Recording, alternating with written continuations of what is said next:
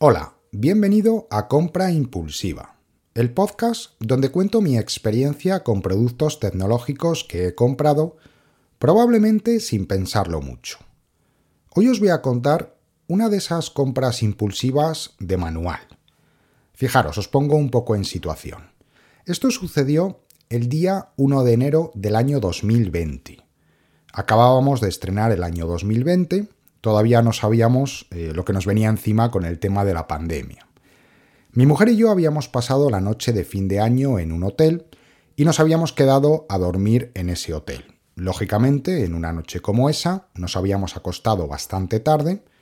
Yo en determinadas eh, circunstancias duermo muy mal, me desperté a las pocas horas y mi mujer seguía dormida. Entonces en la habitación del hotel, sin nada más que hacer, pues agarré el móvil y me puse a mirar cosas, pues simplemente por aburrimiento, simplemente pues por pasar el rato. Estuve mirando redes sociales, el mail, diferentes webs y en una de esas entré en la web del MediaMark. Para aquellos que no lo conozcan, que seáis de fuera de España, el MediaMark es una cadena de distribución especializada en tecnología y electrodomésticos y que tiene, por supuesto, su propia web para la realización de compras online. Bien, pues navegando a través de la web del MediaMark, vi que la consola Xbox One S en su edición digital con un tera de capacidad estaba a 99 euros. Y además ofrecían, como una compra complementaria, una suscripción de tres meses de duración al Xbox Game Pass Ultimate. Fijaros, yo en ese momento estaba completamente desconectado del mundo de los videojuegos. Yo lógicamente tuve mi época de, jugar a, los videojuegos. Pues mi primera consola, pues creo recordar, con 14, 15 años, fue una Sega Master System que me regalaron mis padres, ¿no? Y antes de eso yo literalmente había crecido en un salón recreativo, con lo cual a mí todos los juegos de maquinitas, los juegos arcade, me gustaban mucho y he jugado mucho a ellos, ¿no?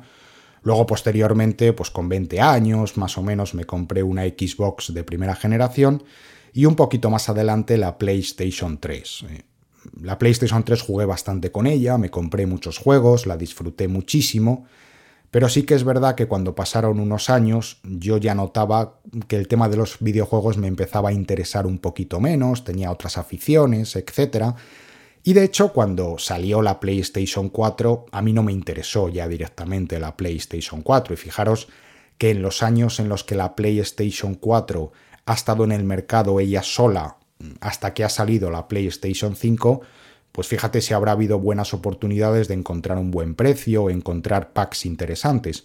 Pero es que a mí realmente el tema pues directamente me dejó de interesar y, yo no tenía ninguna consola en casa. Tengo la PlayStation 3, que la tengo aquí de adorno, desenchufada, pero, pero nada más, ¿no?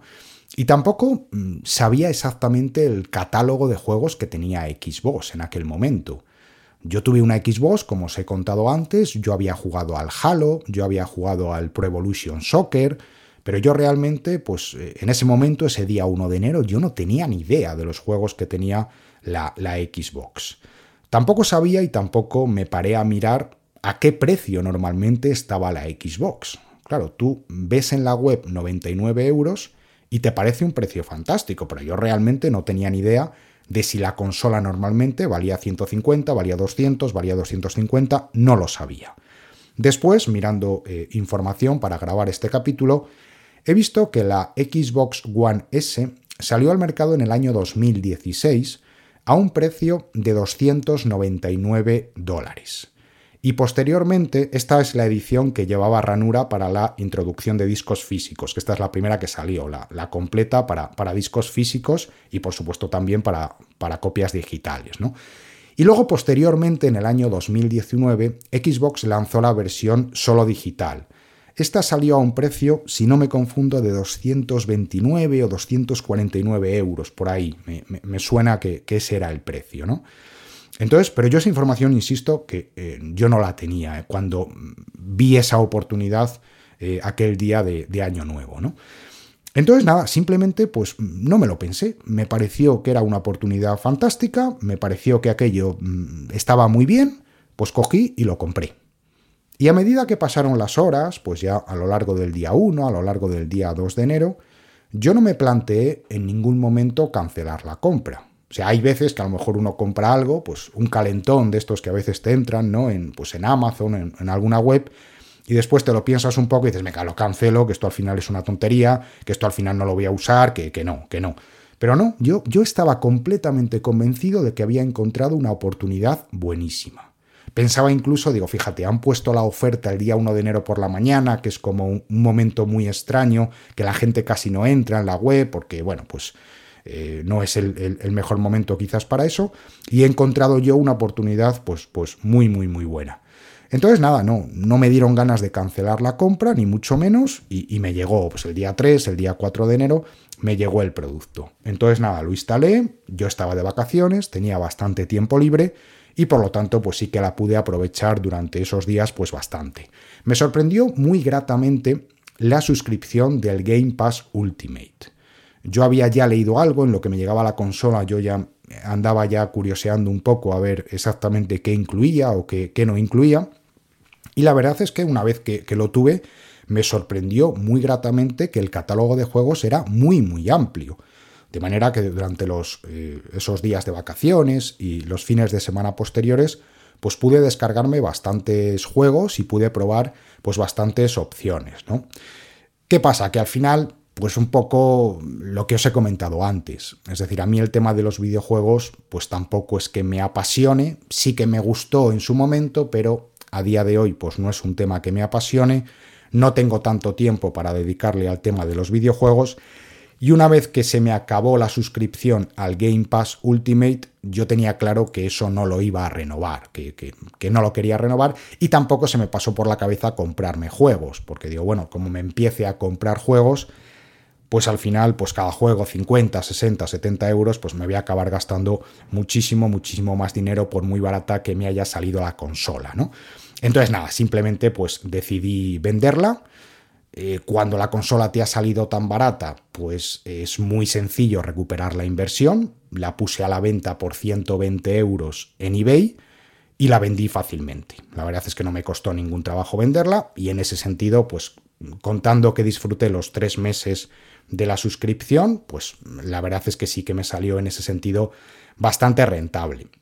Eh, ahora que han pasado los años con eh, un punto de vista un poco más pausado, bueno, pues en ese sentido, al recuperar la inversión, pues no me queda una mala sensación, pero sí que es verdad que lo de recuperar la inversión es algo que puede pasar o no puede pasar. Eh, muchas veces, y sobre todo en temas tecnológicos, pues de repente sale un producto nuevo, sacan una nueva versión, hay otro producto en el mercado que resulta más atractivo y al final tú piensas que un producto lo vas a poder revender fácilmente por un determinado dinero y a lo mejor cuando llega el momento pues eh, no, no es tan fácil venderlo como tú inicialmente pensabas.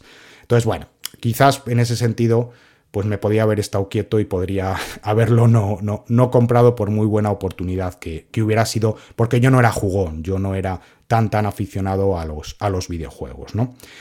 Pues eh, nada más, esta es la historia que quería contaros en el día de hoy. Y simplemente quería eh, finalizar el episodio eh, dando las gracias a todas aquellas personas que a través de las redes sociales habéis eh, apoyado el podcast, habéis contribuido a que ese podcast se diera a conocer. La verdad es que, bueno, pues me ayudáis mucho y es, es muy importante. Y también quería hacer una especial mención al podcast de Apelianos.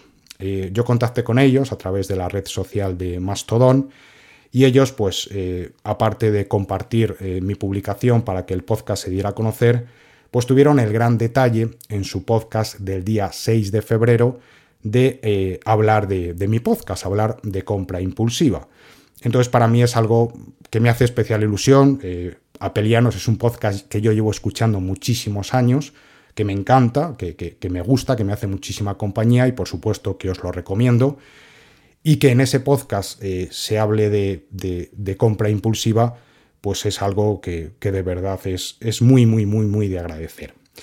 Nada más, eh, os recuerdo simplemente que me podéis seguir en Twitter, en arroba de González Mor, y en Mastodon, arroba de González Mor, arroba masto.es. Un saludo, Adiós.